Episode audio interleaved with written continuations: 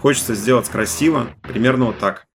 Меня подозревали, пытались найти, обнаружить. Наконец-то ты сделал это. Ты должен делать какую-то работу, не видя обратной реакции. Если вы активно прокрастинируете, это реально мотивирует, тонизирует, вдруг обнаруживает, что мозг тебя обманывал. Такая логика, видимо, доступна не всем. Стало понятно, что я делаю что-то не так. Буквально держу себя за руки. Самый главный секрет, что секрета нет. С очень умным видом говорить о каких-то вещах, эффект счастья не наступает. Горизонт едет вместе с нами. Классная цель в этой жизни, она в том, чтобы...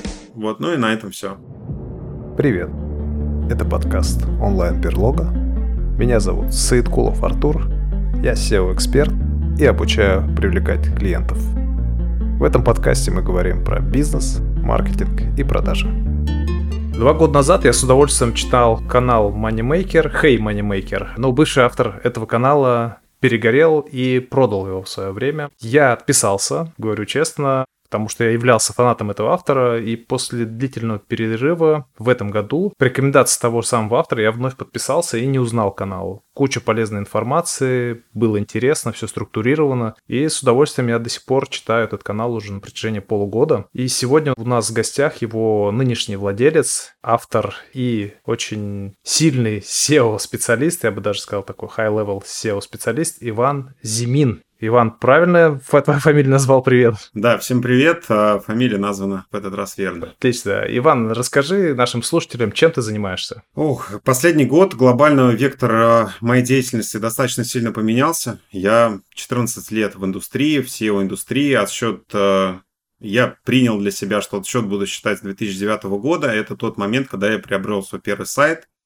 И длительное время я находился глубоко в клиентском SEO, а, то есть непосредственно вел клиентские проекты, соответственно, работал в различных агентствах, веб-студиях, а, на разных должностях. Начинал с джуна, такого с очень сырого джуна, хотя с другой стороны, базовый опыт получил самостоятельно еще в 2009 году, когда впервые начал читать информацию про SEO. Тогда ее было крайне мало, и, соответственно, удалось все прочитать буквально за месяц, за два. Это сейчас уже переизбыток, тогда информации было мало. И вот с этими знаниями я впервые попал буквально через год, через два в коммерческое SEO, в агентство, которое находится в Нижнем Новгороде, и получил уже первый опыт такого взаимодействия с коммерческими сайтами. И, собственно, оттуда начался мой путь уже в коммерческом SEO. Соответственно, длительное время я мигрировал из одной студии в другую, рос а, по скиллам, по опыту, взаимодействовал с различными сайтами, приобретал опыт работы как с сайтами услуг, с интернет-магазинами. Это самые частые, скажем так, клиенты у агентств. И в какой-то момент я понял, что скиллов уже достаточно для того, чтобы выходить в свободное плавание. Ушел во фриланс, сначала во фриланс, и потом уже, скажем так, понял, что пора уже собирать свою команду и пора уже выходить на какой-то другой уровень экспертизы. Соответственно, набранный опыт позволил делиться информацией и в телеграм-канале. Тогда как раз он и был куплен про то, что говорил Артур. И завел уже YouTube канал. Это сугубо моя площадка. На данный момент около 5000 подписчиков. Соответственно, делюсь своей экспертизой там. Что касается последнего года, я не просто так обратил внимание, что изменился очень сильно вектор развития. Если раньше я непосредственно очень сильно занимался проектами, то сейчас больше занимаюсь консультированием и помогаю клиентам, скажем так, а, за достаточно а, короткое время а, корректировать их стратегию, стратегию их сайтов, и в том числе работаю над небольшим количеством очень крупных проектов. Как раз таки это то место, где нужна большая экспертиза, большой опыт. Примерно так сейчас строится моя работа. Иван, очень важный вопрос. Э, что ты думаешь по поводу закладок Макса Факина? Ох, я взял на вооружение, пользуюсь теперь сам, работает отлично в ближайшем будущем посмотрим, что из этого выйдет. Ну, для всех наших слушателей, кто не понимает, о чем мы, один из наших предыдущих гостей, Максим Факин, он собирает закладки на Авито, то есть он размещает какие-то автомобили или какие-то гаджеты, которые он хочет купить в будущем, и тем самым материализует их. И мы уже не первый выпуск шутим над этим, поэтому это такой наш внутренний мем, скажем так. Хорошо, а, Иван, а, вообще, то есть ты занимался только SEO, то есть 2009 года. Что было до этого? То есть как ты пришел к SEO? До этого была школа. Я начал заниматься в 16 лет и, соответственно, э, начал заниматься именно школьником. Как такового другого опыта у меня нет. Так уж получилось, наверное, А здесь роль, опять же, удачи, большая роль удачи в том, что я сразу попал в то направление, в котором я и задержался до сих пор. То есть я не искал себя, как делали это мои сверстники, которые сначала учились, потом пробовали работать в одном месте, пробовали работать в другом месте и так далее. Я как-то сразу попал в эту нишу, и так уж случилось, что эта ниша оказалась востребованной. Интернет развивался, количество сайтов у людей увеличивалось, каждая компания, уважающая и, наверное, не уважающая, имеет у себя сайт, который необходимо продвигать, необходимо привлекать клиентов. Но в 2009 году это было дикостью, Поэтому тогда сайты были у очень небольшого числа компаний, но сделал на это ставку, так уж получилось, что оказался в этой нише, и другого опыта у меня, к счастью или к сожалению, нет.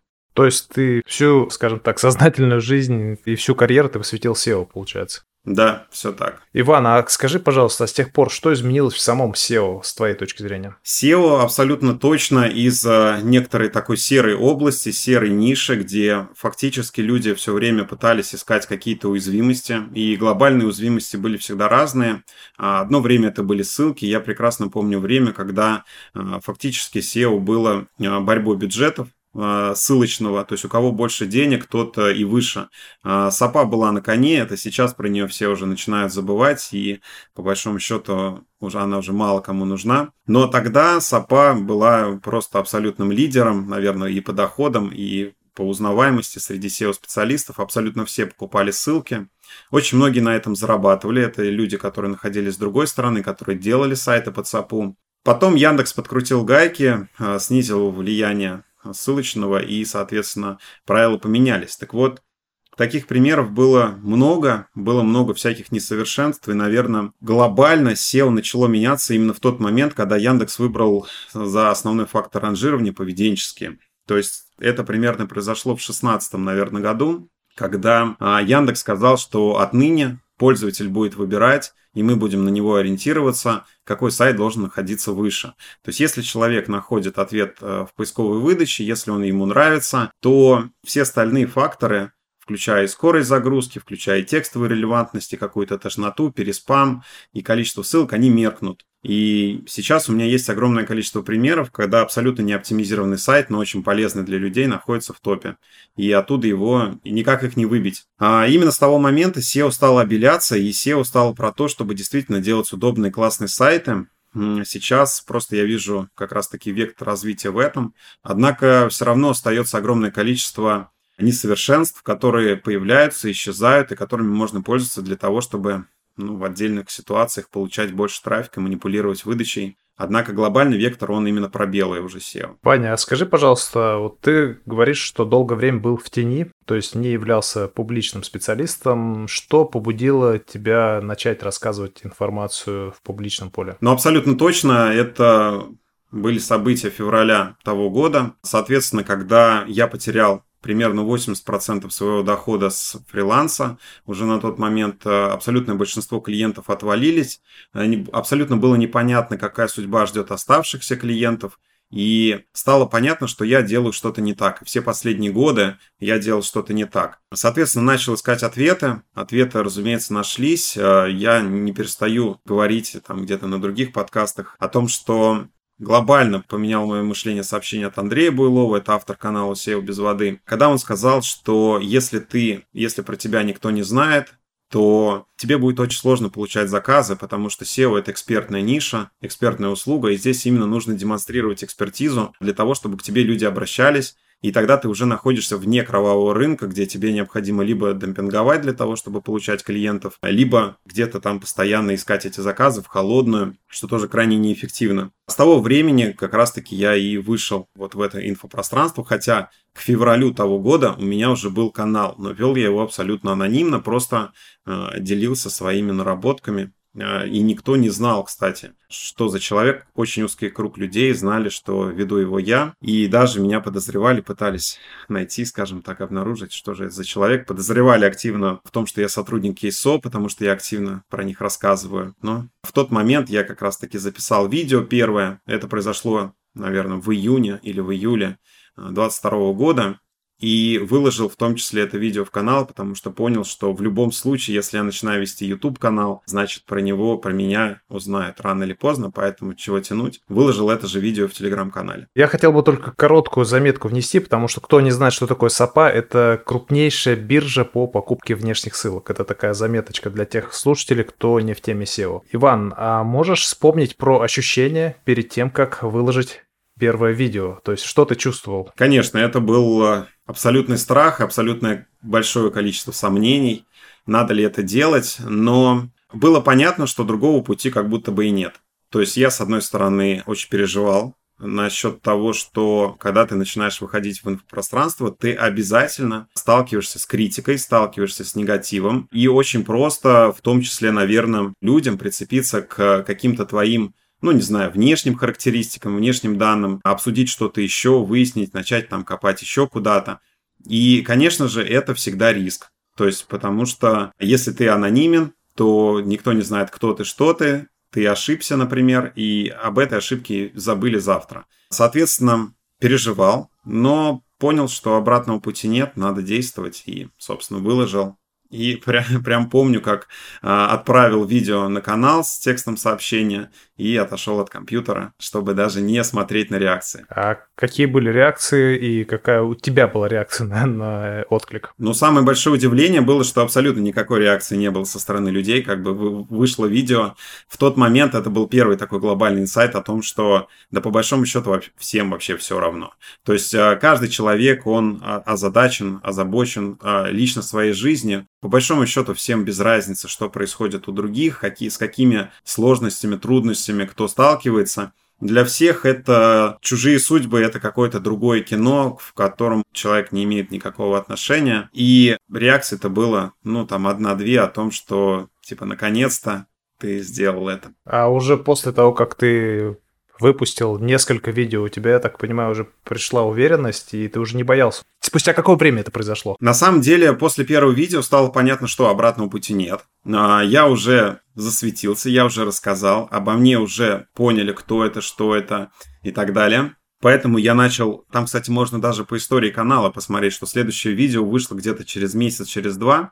Понятно, что первое время на Ютубе я не видел никакого отклика, и это, скажем так, обязательная процедура посвящения, что ли, наверное, когда ты должен делать какую-то работу, не видя обратной реакции. Я начал просто делать, я просто видел, что у других людей это получается, что к ним собирается аудитория, что их комментируют и так далее. Я прекрасно помню, первые 100 подписчиков для меня это была просто какая-то гигантская победа, ничего себе, 100 человек захотели узнавать какую-то информацию, и потом просто произошло какое-то чудо, а, я не знаю, я продолжал выпускать видео, делал все с очень плохим звуком, с очень плохой камерой, и при этом я видел какие-то невероятно положительные оценки со стороны людей о том, что эти видео там меняют чуть, чуть ли не судьбы людей, что они прозрели и так далее, что очень благодарны. Конечно, для меня это было шоком, потому что ту информацию, которую я предоставлял, она мне казалась банальной. То есть это большая проблема, такая профдеформация, когда специалист, который в этом давно и который считает банальностями какие-то вещи, для других оказываются открытиями. Это поменяло на самом деле и формат ведения телеграм-канала, потому что я перестал опасаться получать комментарии о том, что я выкладываю что-то банальное, что-то простое, потому что такие, разумеется, появляются. И стал выкладывать больше скриптов, текстов, там различных каких-то разработок, про которые кто-то может знать. Сильные специалисты наверняка могут знать про это, но про это не знают там условно 80-90% паблика. И понятно, что отзывы о том, что мы это знаем и это все просто, я получаю от тех самых 10%. Всем остальным это неизвестная информация. Тоже немножко поменялся формат, для меня стало открытием и стал, собственно, делиться активней. Ваня, в видео у Алексея Сорокина ты упомянул, что по мере роста начали приходить новые клиенты. Расскажи, какие были клиенты до и какие стали, ну, какие после? Глобально я могу сказать так, что до появления, ну, до выхода в публичное пространство я всегда работал через партнеров. Продажи – это моя слабая сторона. Я не умею продавать. С этим я активно сейчас работаю, пытаюсь менять какие-то установки у себя в голове. Но глобально я не умею продавать. Я умею делать, я умею э, делать хорошо. Однако вот именно продать услугу и назвать за нее действительно настоящую ценность, которую она дает, мне сложно. Поэтому я как-то до этого все время работал через партнеров. Это всегда было несколько человек, которые занимались поиском заказов и аккаунтингом, то есть общением с клиентами. Ну а, соответственно, я занимался непосредственно продвижением. Большая проблема такого подхода состоит в том, что я никак не могу контролировать то, сколько клиентов придет. Я не могу контролировать, с какими клиентами я буду работать. То есть это те клиенты, которые были подписаны с помощью партнеров, вот с ними я работаю. Нравится мне или не нравится а, и так далее. Когда а, я начал уже выходить в инфопространство, то здесь уже появилась возможность выбирать, с какими клиентами работать. Более того, что этим грешат очень часто SEO-студии. И я понимаю, почему. Потому что там есть штат, там необходимо кормить сотрудников, а очень часто подписывают клиентов, которым SEO-продвижение либо не нужно, либо ценность, которую может дать SEO-специалист в SEO-студии, она очень низкая. То есть, ну, ну, например, сайт уже проработан. И либо такая ниша, что там сильно много трафика не получить. Соответственно, поменялось то, что стали приходить заявки, среди которых я мог выбирать, с кем работать, а с кем не работать. И это, кстати, огромный плюс с точки зрения эмоционального состояния, когда ты понимаешь, какую пользу ты можешь дать, и пользу эту даешь, то вот в этом вин-вин случае тебе намного комфортнее, интереснее и положительный фидбэк получает, ты получаешь удовольствие от работы. Ваня, а скажи, с какой целью ты покупал канал Hey Moneymaker? Если ты говоришь, что на тот момент ты не был публичным, для чего тебе это нужно было? Абсолютно авантюра. Я такие, как выяснилось, достаточно сильно люблю, когда ты делаешь что-то странное, что-то то, чего ты не делал никогда. Какое-то какое любопытство, какой-то интерес. А, плюс, разумеется, слова Макса Факина. А, мы с ним активно общаемся. У нас есть э, такой локальный чатик. И, конечно же, мы там обмениваемся какими-то мыслями, опытом и так далее. И он один раз сказал, потому что у него есть тоже канал, у него есть партнерка, о которой он говорил. Он сказал, что ведение канала принесло мне ну, несколько сотен тысяч долларов не напрямую, не на продаже рекламы, а просто на том, что я мог рекламировать свою услугу через вот эту аудиторию, доносить до аудитории свой продукт. Тогда я зацепился за эту фразу, я не знал, у меня не было, и да и сейчас на самом деле нет никакого конкретного продукта, а, но я тогда зацепился за эти слова и понял, что надо попробовать, тем более такое предложение, которое выпадает вообще не часто. Соответственно, большой канал, который я тоже сам читал и был таким фанатом. Соответственно, когда пришло предложение, я сказал да, не раздумывая. Но те деньги, которые за него просились, это абсолютно небольшие деньги, которые уже кратно, многократно уже отбились. А сколько он стоил? Ох, я не знаю, насколько есть смысл сейчас об этом говорить и можно ли, но ну, скажем так, это в районе 100 тысяч рублей. Понял. А Макс тоже участвовал как-то в этой сделке, насколько я знаю. Да, изначально там была история такая, что с Андреем мы были незнакомы, и он предложил канал Максу, а, соответственно, Макс вот как раз-таки в том чате он и сказал о том, что не хочу ли я купить, потому что я уже, конечно же, давно был в SEO. Я сказал, конечно, давай купим. Хорошо. Ты в видео у Алексея Сорокина также говорил о том, что ты прошел непростой, по твоему мнению, путь, который шел примерно около 10 лет. Скажи, пожалуйста, а как можно было его сократить? Классный вопрос, на самом деле. Я про него в последнее время думаю и хотел как-то выразить все это в тексте. А, единственное, о чем я на всем этом пути жалею, это о том, что я вел проекты, которые не давали ничего, кроме денег. Вот если у вас такие проекты есть, я крайне рекомендую от них отказываться, потому что есть проекты, когда ты уже набрался определенного опыта, к тебе приходит простой проект, который просто платит деньги, и ты делаешь работу. Ты делаешь работу хорошо, но проблема в том, что ты не делаешь ничего нового для того, чтобы расти как SEO-специалист. Таких проектов, к сожалению, у меня было очень много на каком-то этапе, когда я уже поработал с разными типами проектов, получил огромный опыт, и ко мне приходили проекты, я очень эффективно с ними работал, но они не давали ничего, кроме денег. Я считаю, что это просто впустую проженное время, если можно так сказать. Деньги заработались, деньги потратились, но опыта ни в портфолио их уже не поместить, потому что это были какие-то локальные, региональные, небольшие проекты. Какого-то там стремительного кратного роста, разумеется, добиться там не получается, потому что ну, это особенность ниши, это особенность регионов, где, в принципе, и так немного трафика и так далее. Опыт не получен, в портфолио их не записать, чтобы где-то показать, и чтобы они смогли быть причиной, скажем так, новых продаж, там, либо подписания каких-то более интересных э, договоров. Фактически просто обмененное время на деньги, даже опыт обмененный на деньги и потраченное время.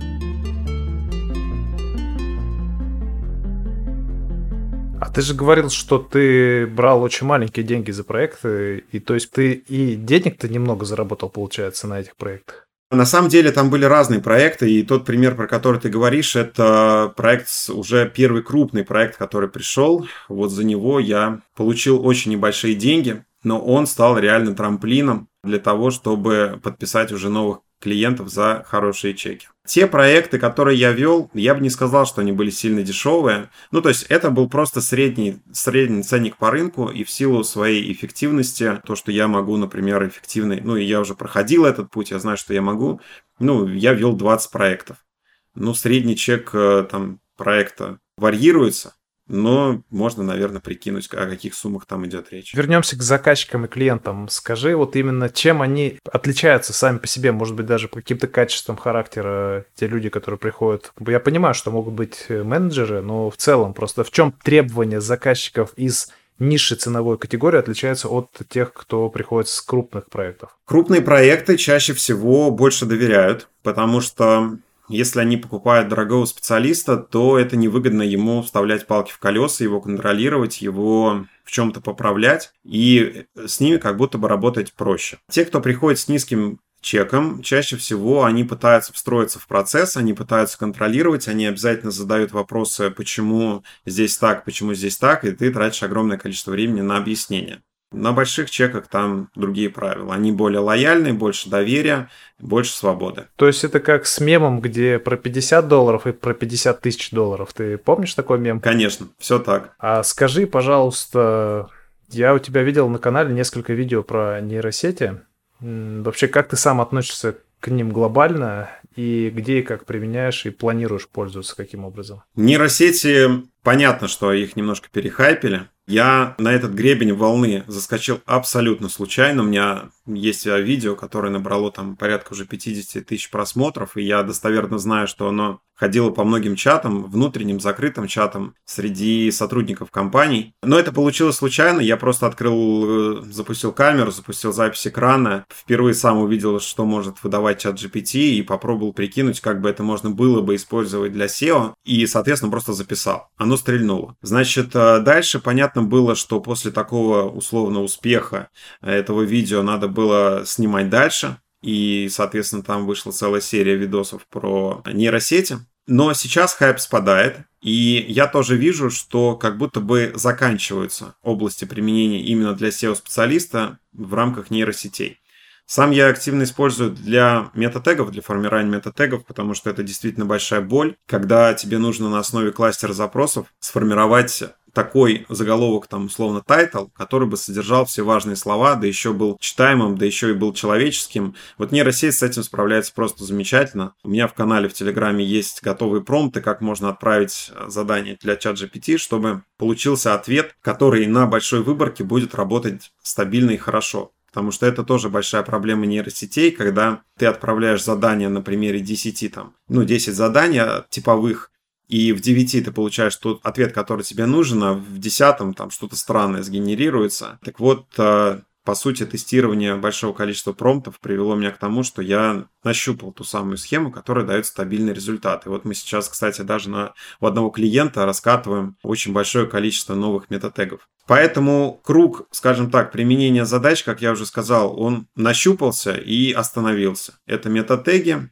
это структура текстов информационных, ее можно генерировать на основе структуры конкурентов. Так, ну и, наверное, генерация небольших блоков текстов, это особенно актуально для сайтов-агрегаторов, либо для интернет-магазинов, которые раньше писали блоки текстов в категории интернет-магазинов. Сейчас это можно сделать автоматически, и чат GPT прекрасно справляется с текстами до 500 символов. Что касается больших текстов, пока еще сыроватый продукт, соответственно, хорошего текста не получается сходу, и над ним нужно очень долго и много сидеть, чтобы поблочно сгенерировать текст, который, ну, для большой статьи. А как ты относишься глобально к технологии? Вот представь, что все-таки поисковики внедрят в качестве ответа на запросы, ответы при помощи того же чат GPT, ну, там Bing уже отчасти внедрил, там тот же... Ох, забыл уже, как у Google называется. Bard.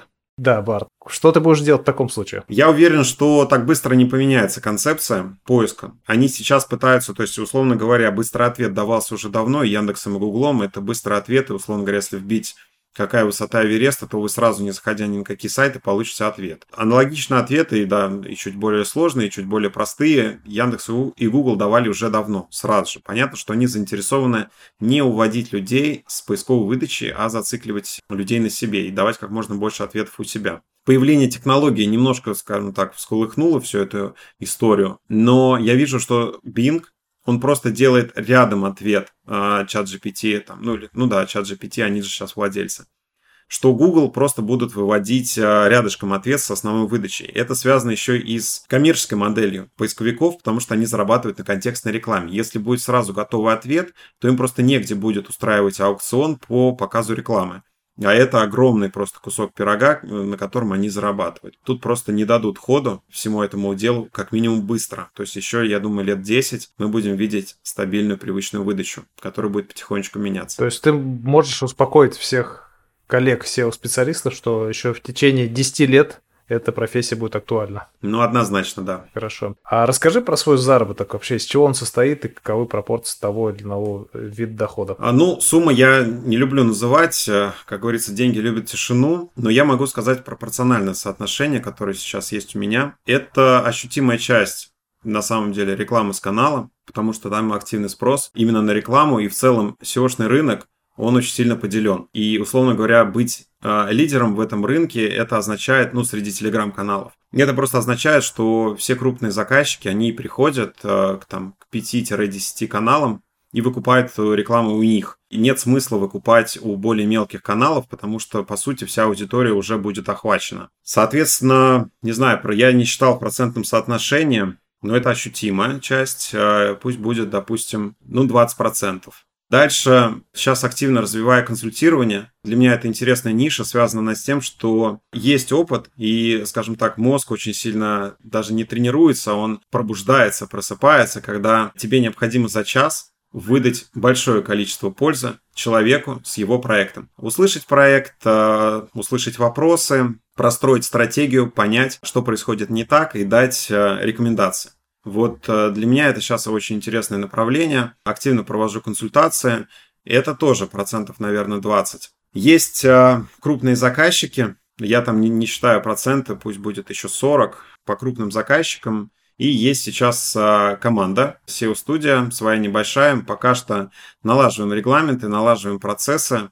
Хочется сделать красиво для того, чтобы любой клиент, который приходит, получал пользу от всего этого. Это пусть будет тоже 20%, примерно вот так. А можешь хотя бы сказать примерные порядки, то есть, может, вилку там от скольки до скольки? От скольки до скольки? Да, да, чтобы понимание было, это речь там о там, сотнях тысяч рублей, там, о миллионах. А, нет, миллионов тут нет, а, и вообще в целом а, была одно время история про то, что может ли SEO-специалист выйти на миллионы, Конечно же, может. Это SEO-специалисты, которые работают, скорее всего, со своими проектами, которые работают под бурж и так далее. То есть э, там, конечно же, миллионы можно увидеть, потому что еще с текущим курсом доллара. Но это до миллиона, до миллиона. Стоит ли сужать вилку, я не знаю, но это хорошие деньги. Хорошо. Ты также у Алексея говорил, что рост доходов связан с повышением ставок, то есть с ростом ответственности и риска.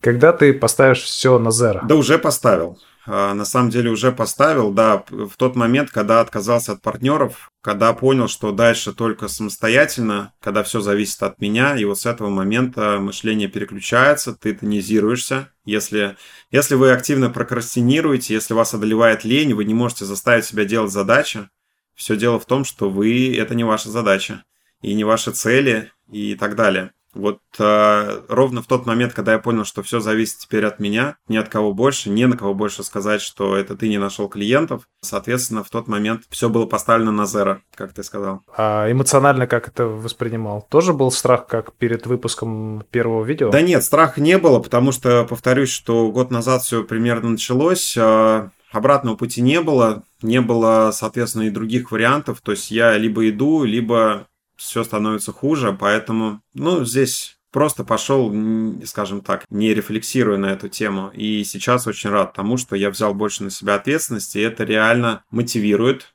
тонизирует, больше интерес.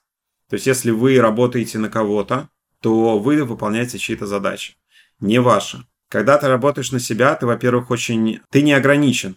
В выборе вариантов, что делать, потому что я же вижу, что многие SEO-специалисты, которые, ну, условно говоря, с каким-то личным брендом, они действуют разными путями. Кто-то активно уходит в курсы, кто-то продает доступы в закрытые каналы, куда постит какую-то полезную информацию. Кто-то продает услуги свои тоже таких знаю, владельцы студии, они продают, э, ну, соответственно, у них есть команда, и они продают услуги. То есть вариантов огромное количество, и здесь просто нужно выбирать, что ближе, и, соответственно, вы ни под чью указку не действуете, это ваши цели, ваша задача, и, соответственно, появляется мотивация с ними действовать. Ваня, правильно я понимаю, что ты все делаешь сам? Хотя ты сейчас упомянул про команду, которая у тебя есть, но и раньше, я так понимаю, ты все делал абсолютно сам. Да, раньше работал руками, раньше был задор, был интерес, и для меня была большая проблема с делегированием. Сейчас она, с, скажем так, с возрастом, она решается уже сама автоматически, потому что становится все наверное, сложнее делать самому и вынужден, скажем так, отдавать работы, делегировать, обучать. А раньше был запал, поэтому мне было проще самому подготовить там техническое задание на текст, мне было проще самому собрать семантику, структуру, быть уверенным в том, что я делаю в лучшем виде, что точно не забуду, не учту все моменты важные. Сейчас, а, конечно же, этого уже минимум. То есть, что касается крупных проектов, там чаще всего постановка ТЗ, там контроль работы отделов. Это такая больше глубокая аналитика и выработка стратегии. С маленькими проектами я уже не работаю. Соответственно, вот в рамках команды я всего лишь э, стратегические вопросы решаю, то есть направляю людей, подсказываю, куда посмотреть, в какую сторону, что исправить. Хотел тебя еще спросить, в закрытой части нашего подкаста, назовем ее так, то есть предварительной беседе, ты говорил, что ты не хочешь идти по головам за счет других. Может, именно эта установка в свое время не позволяла тебе нанять сотрудников и начать делегировать? Что думаешь об этом? Но здесь идти по головам, я, наверное, не соглашусь с такой формулировкой. Связано это с тем, что идти по головам я подразумеваю несколько другую модель поведения. И даже работая с сотрудниками, можно предлагать действительно классные условия а, для того, чтобы человек отдавал ценность и получал ценность, даже работая в найме. Тут вопрос э, в какой-то самоотдаче. Что касается идти по головам, здесь э, не про сотрудников, наверное, больше речь была из закрытой части, а все-таки про использование внешних ресурсов сугубо для своих целей и обменивание, скажем, работа с чем-то только в случае какой-то, в случае получения выгоды. Ну, такая сложная тема, но надеюсь, я смог э, донести. Ну, а с другой стороны, любое взаимодействие, даже дружба, это все-таки взаимовыгода. В каком случае эта выгода становится той, которая тебе, ну, которую ты считаешь, что идти по головам? Взаимовыгода – это здесь больше, наверное, про то, что равномерная отдача, и это обоих сторон. Здесь же про то, что ты спрашиваешь, я все-таки вижу это как э, глубокая тема. Тут э, сложновато будет ее так, может быть, просто у меня не получается ее выразить простыми словами. Я бы пропустил этот вопрос. Мне достаточно сложно выразить э, ответ так, чтобы он был вот именно про то, что я хочу сказать. Хорошо, без проблем. Ваня, насколько я знаю, ты в прошлом спортсмен. Так ли это? Просто хочу уточнить. Или в настоящем? -то? Спорт, э, да, и в настоящем э, просто спорта становится меньше в силу, опять же, ну, если раньше спорт был просто постоянно в моей жизни, у меня первый разряд по лыжам, который был получен, по беговым лыжам, который был получен еще в 12 лет, Соответственно, очень много различных секций я перепробовал. Сейчас активно занимаюсь единоборствами, мне это нравится больше. Но чувствую, что становится все сложнее и сложнее заниматься, например, ежедневно. Если раньше организм прощал, организм рос, и вот ежедневные нагрузки, они допускались, то сейчас, конечно же, становится сложнее, дольше восстанавливаюсь, так или иначе, то есть, но при этом количество тренировок стараюсь держать в районе трех в неделю. А скажи, как повлияла карьера спортсмена на карьеру SEO-специалиста? Я думаю, что здесь э, влияние даже не то, что на карьеру SEO-специалиста, здесь, наверное, в целом какие-то установки и принципы в жизни. Лыжи, беговые лыжи это очень тяжелый, очень, а, действительно очень тяжелый психологически, в том числе вид спорта, потому что на тот момент, когда я тренировался, у нас было 6 тренировок в неделю, причем были постоянно спортивные лагеря, куда мы уезжали, у нас было 3 тренировки в день и 6 тренировок в неделю тренировочных, то есть совершенно запредельные нагрузки. Наша команда, а, сам есть Сарова, Саровская команда, всегда занимала лидирующие позиции в, по всей Нижегородской области именно за счет этого. Цена у этого была в том, что многие отсеивались, не выдерживали таких нагрузок, и э, те, кто оставались, они очень часто, скажем так, отсеивались за счет э, проблем со здоровьем. Чаще всего это было сердце, несколько человек моих э, знакомых, э, с которыми мы тренировались, они как раз такие проблемы имели. Но те, кто, скажем так, выживал, они на очень высоком уровне. Сейчас они, в том числе олимпийские чемпионы, это люди, которые тренировались со мной. То есть это вот люди, с которыми я 7 лет, все, что я посвятил лыжам, прошел бок о бок, просто они продолжили эту карьеру. В целом, спорт, лыжный спорт, он э, закалил такое некоторое отношение к жизни, которое говорит о том, что организм может несколько больше, чем разрешает мозг. Потому что когда ты бежишь, бежишь на лыжах, бежишь бегом, то в какой-то момент тебе становится тяжело, потом тебе становится очень тяжело, и мозг очень часто говорит о том, что все, я больше не могу. Но поскольку есть тренер, есть команда, есть люди, которые бегут, ты продолжаешь бежать и вдруг обнаруживаешь, что мозг тебя обманывал. Ты можешь э, бежать дальше, можешь бежать еще долго. Соответственно, примерно вот этот принцип я в том числе применяю уже, потому что это такой навык и в жизни. То есть, когда тебе становится тяжело, и мозг говорит, заканчивай, этим больше мы не занимаемся, вот есть навык, который позволяет продолжать что-то делать, не обращая на это внимания. Интересная заметка. У меня отец жил в Сарове, работал в атомном реакторе, поэтому я знаю, что это за город. Арзамас 16 он тогда назывался. Да, именно там я родился по паспорту. Скажи, пожалуйста, какой бы ты дал совет себе, начинающему SEO-специалисту в 2009 году? Вот нынешний Ваня, тому Ваня. Какие советы даже, может быть, не один совет? Наверное, самый главный совет, э, как я уже сказал, не тратить время на проекты, которые не приносят ничего, кроме денег. Обязательно любой проект должен давать либо опыт, либо быть э, проектом, который можно добавить в портфолио, и, по сути, который сыграет роль при, например, поиске новых клиентов, которые увидят портфолио и благодаря этому и подпишутся но глобально я бы дал совет э, постоянно усложнять, усложнять проекты, с которыми я работаю, потому что были очень долгие периоды, когда я работал с одинаковыми проектами. Такая возможность есть, э, необходимо сразу завышать планку, если вы выбрали это направление, соответственно, надо сразу идти, например, джуном, помощником в какой-то сложный большой проект, как я уже много где говорил, и крупные проекты, такие как Озон, такие как э, Сбермегамаркет и так далее, то есть в основном маркетплейсы. Но есть действительно много крупных проектов, которые ищут SEO-специалистов, они в том числе ищут джунов. Так вот, лучше сразу зацепляться за любое взаимодействие с большими проектами, нежели ковыряться с маленькими проектами, которые вы очень быстро перерастете. Потому что там потолок роста будет сильно выше. Вы, во-первых, сразу будете соприкасаться с немножко другими цифрами. Это не 50-100 человек в день, а это сотни тысяч, десятки тысяч. Пусть не напрямую, пусть вам дадут отдельный раздел, но так или иначе у вас будет уже сразу другой масштаб мышления. Вот э, у меня этого не хватало, этот путь э, занял у меня довольно длительное время. Сейчас я однозначно бы пошел in-house специалистом работать над каким-то проектом.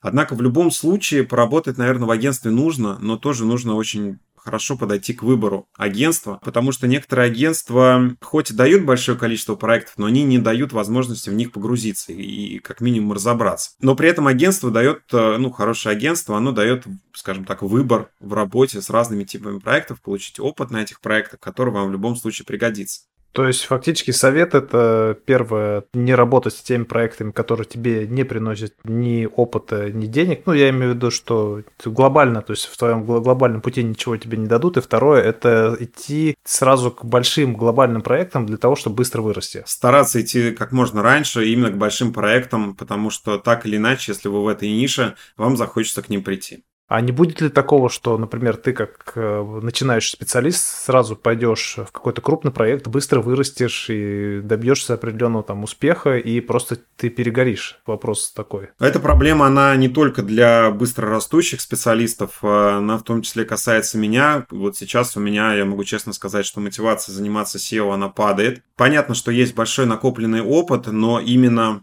я для себя ищу, как мне приложить свои знания, свой опыт наиболее эффективно. А, я сейчас это нахожу в обучении, что передавать опыт тем, у кого глаза горят, кто хочет делать, кто хочет получать результат по своим либо по клиентским проектам, и как раз-таки мой опыт, мои знания, они могут быть полезны. Соответственно, вы столкнетесь с этим в любом случае. В любом случае нужно будет ставить себе новые цели, новые задачи, которые будут дровить.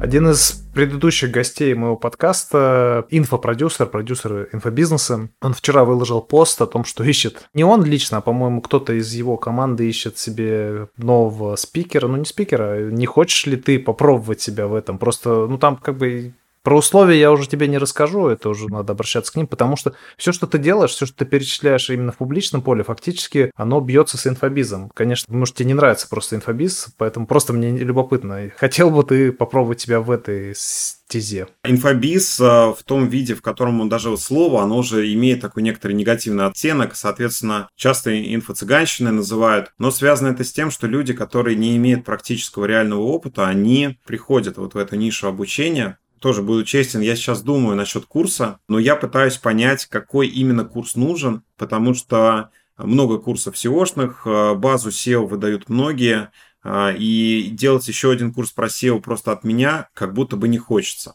С другой стороны, я вижу по отклику на канале, что мои методики, мои подходы, они не везде стандартные, не везде классические, они все направлены на ускорение результата. А это очень важно, и там все завязано на том, что не ковыряйтесь там по два месяца над какой-то задачей, сделайте ее быстро, получите на 80% готовый результат и двигайтесь дальше, внедряйте, применяйте его и так далее. Возможно, именно в этом направлении стоит двигаться, по поводу курса я задумываюсь, но пока ничего конкретного там нет. Ты говорил, что ты переживал, когда выпускал первое видео, а вообще, как ты реагируешь на критику? Работаю над этим для того, чтобы не реагировать остро, потому что так или иначе ты не будешь нравиться всем. Всегда будут комментарии, комментарии всплывают э, в Телеграме, э, где-то напрямую оскорбительные, где-то косвенно оскорбительные. Понятно, что процентов 90, наверное, 5, если не соврать. Это только положительное, людям нравится, людям заходит. То есть и мое мнение относительно контента,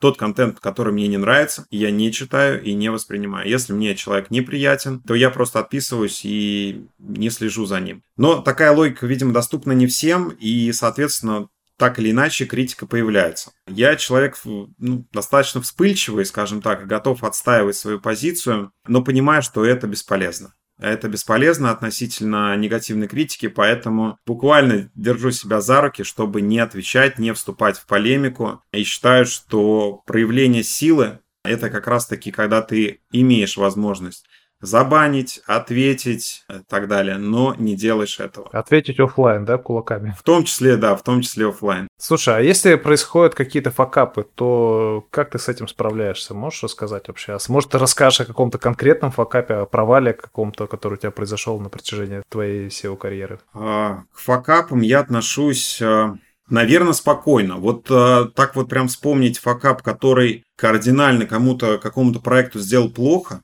я не могу. То есть это не попытка скрыть там, либо еще что-то, но действительно все действия, они перепроверяются, они должны иметь какой-то фундамент, почему мы что-то внедряем. Если мы массово что-то внедряем, то я просто оцениваю все риски, все там какие-то ставки, почему это должно зайти, я ищу подтверждение на других проектах и так далее. Из, наверное, таких относительных факапов я публиковал этот кейс э, в телеграм-канале, когда был проект, и вот это большая проблема, кстати, тоже, о которой хотел написать в Телеграме, что сейчас с SEO проблема не в том, чтобы сделать как нужно. А проблема с SEO сейчас в том, чтобы из текущей ситуации сделать как нужно. Потому что чаще всего сайты уже кривые, уже косые, но при этом они набрали возраст ссылки Trust, и вот проблема-то в том, чтобы переделать этот сайт так, чтобы его не уронить совсем, но при этом прийти к тому, что нужно, то, что может расти. И вот как раз это один из примеров, когда был крупный сайт, на котором формат вывода статей был такой, что он был постраничный. То есть, если сейчас сделают огромный лендинг,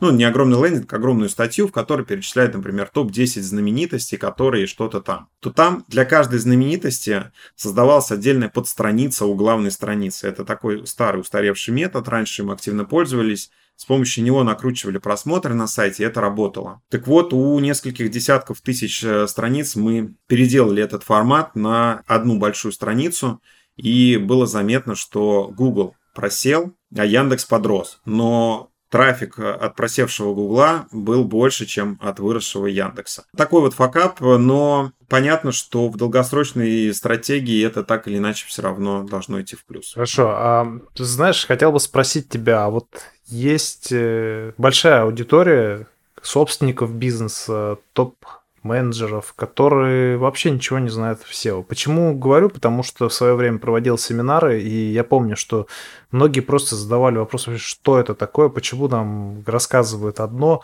В последнее время, наверное, уже после пандемии это все немножко изменилось, люди стали там те же на и на различные платформы там приходить и покупать эти семинары – тем не менее, вот что бы ты, какой бы ты совет дал для этой аудитории с точки зрения выбора подрядчика для SEO, и либо специалиста в штат компании? Какой бы ты главный совет дал? Может быть, ряд советов, ряд пунктов, на что стоит обращать внимание? Главный совет, наверное, состоит в том, что к сожалению, реальность такая, что не получится с первого раза выбрать специалиста. Эта история примерно очень похожа на работу с психологами, работу с психотерапевтами. Как бы вы ни пытались, как бы вы ни смотрели на отзывы, ну, у всех людей э, свой набор опыта, знаний и так далее. И даже если человек с хорошими отзывами, он просто может не иметь релевантный опыт, который поможет конкретному проекту или конкретному человеку, если мы говорим там про психологов, например. Вот э, с SEO-специалистами история такая же. Есть э, большое количество универсальных SEO-специалистов, но нужно понимать, что универсальный специалист – это чаще всего специалист, который по верхам знает про все. Но при этом он не углубляется, он не знает нюансов. Да, он сделает базу, но эта база, вряд ли ее будет достаточно для того, чтобы занимать очень высокие позиции, потому что базу сейчас прорабатывают очень многие. Поэтому, наверное, здесь совет первый все-таки перебирать и обратиться сначала к одним, сначала к другим. Нужно сразу же точно и абсолютно четко понимать, что обращаясь в агентство, вы платите, по большому счету, за то, что всегда есть project менеджер который на связи. И по сути вы оплачиваете именно это. Возможность всегда задать вопрос, написать, получить какой-то ответ успокаивающий и так далее. Но при этом не ждите, что там будет высокий уровень отработки вашего проекта. Почему так получается? Потому что на рынке мало SEO-специалистов, э, набираются джуны. Я, как человек, который уже сам соприкоснулся с этим, прекрасно знаю, насколько тяжело найти человека ответственного, человека, который будет погружаться в проект. Так или иначе, все начинает сводиться к э, большому количеству регламентов, когда, если ты хочешь держать некоторый уровень качества, нужно прописывать регламенты по всем действиям, чтобы SEO-специалист, там, джун, либо middle, они, у них не было вариации вариации действий.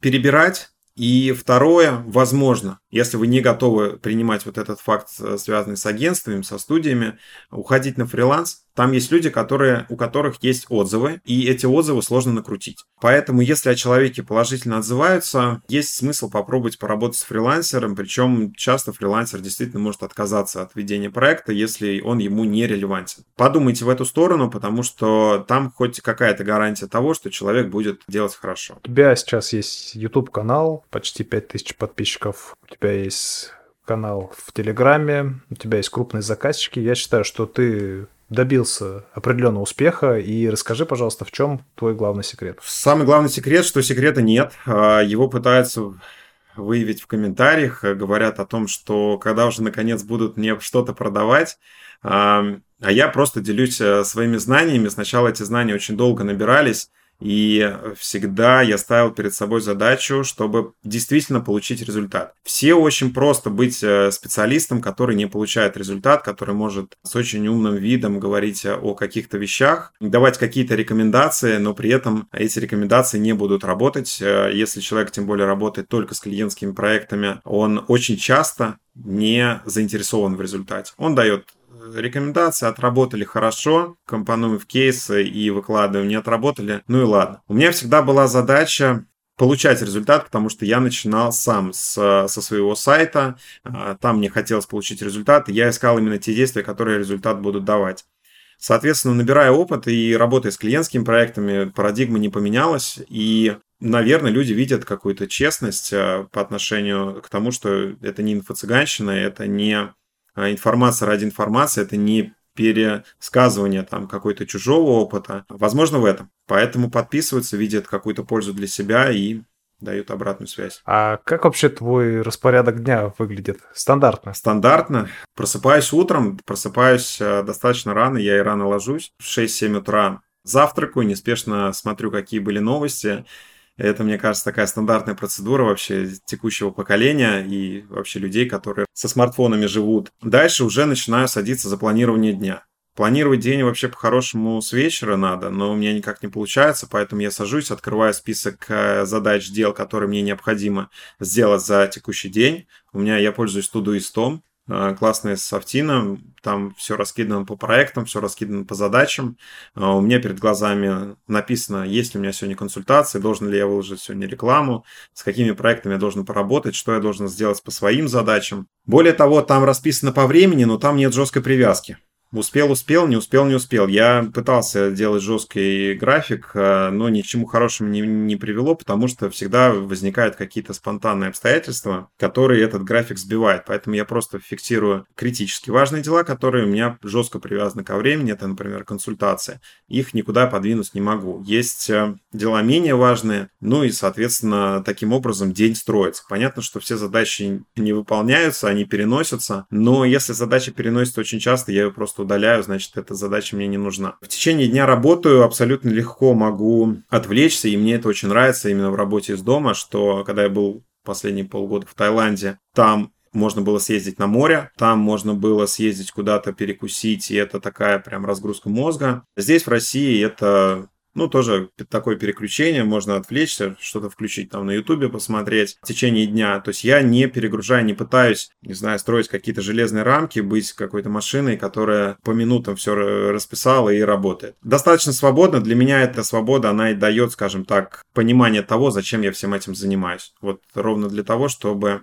иметь свободу действий в течение дня. Ты упомянул про новости в начале дня. Расскажи, какой контент ты потребляешь. Да, я на самом деле подписан на очень малое количество SEO-каналов. Почему-то, ну, мне даже немножко стыдно за это, что как будто бы я просто вижу, что меня люди читают и другие а, владельцы пабликов. Вот я сам подписан на очень малое количество каналов не очень мне релевантен и актуален этот контент, потому что вот я, наверное, как раз тот человек, который это и так знает, и полезной информации, ну, выдается мало, и я просто для себя понял, что действительно важная информация, она до меня доберется, там, через какие-то репосты, через какие-то там закрытые чаты, где тоже сидят SEOшники. То есть мне нет смысла мониторить всех, Поэтому я смотрю, какие комментарии появились в телеграм-канале, потому что я тоже там активно отвечаю где-то там дискутирую, где-то спорю, смотрю, что спрашивают на Ютубе, там тоже комментарии появляются очень часто, соответственно, где-то я понимаю, что вопрос простой можно ответить, отвечаю, более сложные вопросы оставляю на потом. А так, э, смотрю, что произошло по новостям, вот, э, для меня это двач, как ни странно. Там неплохая сводка новостей действительно того, что актуально. Вот, ну и на этом все. А что тебя вдохновляет? К чему ты вообще стремишься? Хороший вопрос. Очень долго не было на него ответа у меня. Вопрос целеполагания тоже у меня отложенный в черновиках пост про цели, про целеполагание. Можем поглубже копнуть эту тему, потому что она, чувствую, актуальна вообще для нашего поколения. А, я тут попал не так давно на воркшоп, на котором, скажем так, он был вообще там про, про отдельную тему, но так или иначе там собрались люди, которые очень неплохо зарабатывают, которые уже реализовались в жизни. Это там, ну, сеньор-специалисты, это вообще не про SEO. И все они говорили про то, что у них нет цели что сейчас в инфополе активно пропагандируется история про то, что у каждого должна быть цель, он к этой цели должен идти. Если у вас нет цели, вы живете бессмысленно и так далее. И мне кажется, вот эта история, она очень сильно давит на многих. Ну, давит она и в том числе на меня. Понятно, что я пытаюсь какие-то смыслы закладывать. Так вот, выяснилось на воркшопе, что эта проблема вообще массовая, потому что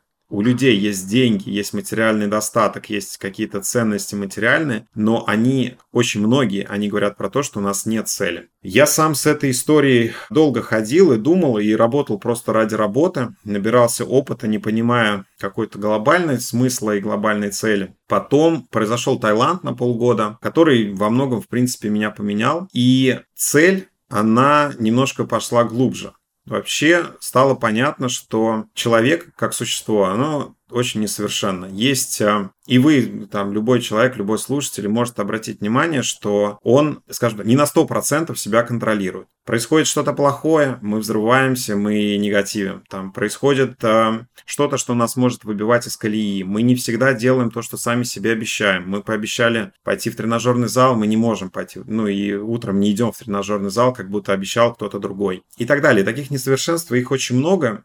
Я просто в какой-то момент понял, что классная цель в этой жизни, и особенность этой цели в том, что к ней я так никогда и не приду, но это меня нисколько не пугает, она в том, чтобы лучше начать управлять собой. Лучше себя контролировать, и любые сложности, любые трудности я как раз воспринимаю как некоторая проверка того, смогу ли я ее преодолеть, научился ли я, стал ли я в этом чуть лучше. И как раз-таки к вопросу о негативных комментариях, это история про то, что если я не отвечаю на них, не реагирую, удерживаюсь, скажем так, то это как раз-таки и есть тот самый рост, который позволяет расти над собой. И таких моментов их очень много. Держать э, где-то обещания, там чего-то добиваться. Держать перед собой, не перед кем-то. Поэтому никаких публичных целей никогда там от меня никто не услышит. Это всегда обещание себе. Ну, я просто добавлю еще к тому, что только один процент э, людей, ну, то есть один процент населения знает свою миссию жизненную. Я где-то это вычитал, уже не помню, но на основе какого-то большого э, пула данных. Я уж честно не помню, где это был. То есть, поэтому я понимаю, о чем ты говоришь, и понимаю, почему это актуально.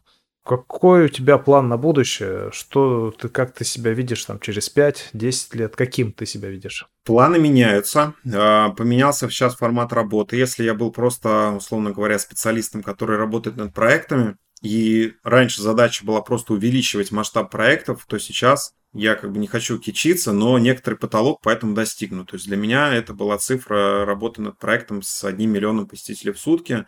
То есть условно работа с Озоном, у которого будет 3 миллиона посетителей в сутки, там, ну, глобально ничего не меняет. Это тот же самый масштаб тот же самый там. Точно так же когда-то до этого для меня была большой задачей поработать э, в крупном агентстве. Я начал с очень небольшого агентства джуном и дорос там до условно старшего специалиста в очень крупном агентстве. Этот путь он закрылся и он переключился. Сейчас у меня на какое-то, наверное, ближайшее время э, задача выстроить свою работу так, чтобы продавать свою экспертизу. Продавать свою экспертизу не через продажу продвижения сайтов, напрямую, а все-таки продавать свои знания. Ваня, а ты считаешь себя счастливым человеком? И если да, то в чем для тебя заключается счастье? Счастье – глубочайшая тема, которую вообще можно очень долго ее обсуждать. А, глобально я скажу так, что пришло некоторое понимание того, что материальные ценности не делают счастливым. Это, мне кажется, любой убедился, кто совершал какие-то крупные покупки, эффект счастья не наступает. То есть мы видим кого-то на дорогой машине, на большой, в большой квартире и так далее, либо там просто с квартирой и думаем, что как только у нас появится, вот здесь мы станем счастливыми. Это самое большое заблуждение, счастливым нас это не делает. Понимание того, что как работает в целом счастье, оно тоже не внушает какого-то оптимизма, потому что в среднем, вот я тут тоже видел исследование, что в среднем люди оценивают текущий уровень счастья на 5,5 баллов из 10, а планируют через несколько лет прийти к уровню счастья в 7,5 лет. И самая главная история в том, что это исследование проходят люди разных возрастов. То есть э, все они думают, что сейчас они менее счастливы и станут более счастливыми. Для себя я нахожу, скажем так, стремлюсь работать по некоторой концепции стоицизма, заключающейся в том, чтобы все-таки больше быть благодарным за то, что есть. Очень это не просто делать, а, потому что мы ко всему привыкаем. Мы начинаем что-то ценить только когда теряем.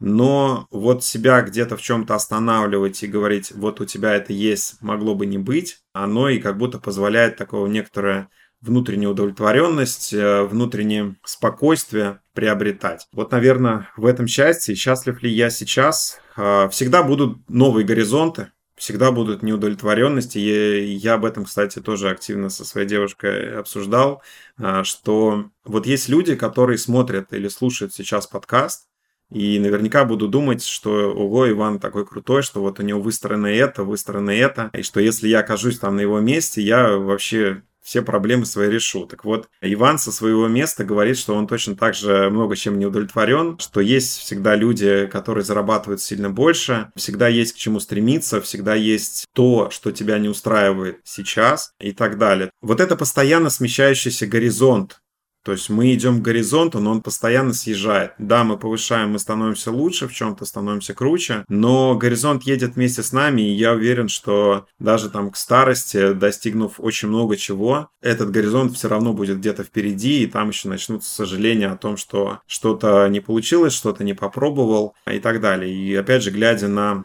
общаясь, например, с какими-то более успешными людьми, у них точно такие же заморочки, они точно так же смотрят куда-то вдаль, не видя, наверное, то, что есть у них сейчас. Вань, в конце выпуска краткий блиц, отвечай коротко, поехали. Ссылки или дроп домена? Ссылки. Уважение или популярность? Уважение. Трудолюбие или деньги? Жалко нет процесс или деньги. Однозначно был бы процесс. Трудолюбие или деньги, наверное, уже деньги.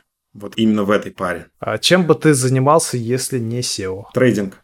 Ваня, и напоследок, какое бы ты дал напутствие нашим слушателям для того, чтобы добиться успеха, не обязательно в SEO, в какой-то, может быть, другой отрасли, что бы ты им посоветовал? Любить процесс, а не э, результат, потому что если вам нравится то, что вы делаете, если вы делаете, работаете над теми проектами, ну, даже неважно, SEO или не SEO, то для вас уже становится незначим сам результат. Потому что если для вас значим только результат, то вы терпите очень большое количество каких-то сложностей, трудностей, проблем. И приходя к результату, он вас может не порадовать. И все время, которое вы потратили, было бы потрачено зря. Если вы про процесс, тогда для вас никакое время потрачено не будет. Вань, спасибо большое, что посетил мой подкаст. Как мне кажется, было интересно, было много полезной информации. И жду тебя вновь когда-нибудь в будущем в гости. Спасибо, что пригласил. Всем пока. Пока. Это был 13 выпуск подкаста онлайн-берлога. Отмечайте его в сторис, если вам он понравился. Ставьте оценки и подписывайтесь на площадках, потому что это важно для продвижения этого подкаста, если, конечно, он вам нравится. И всех благ, до новых встреч, пока.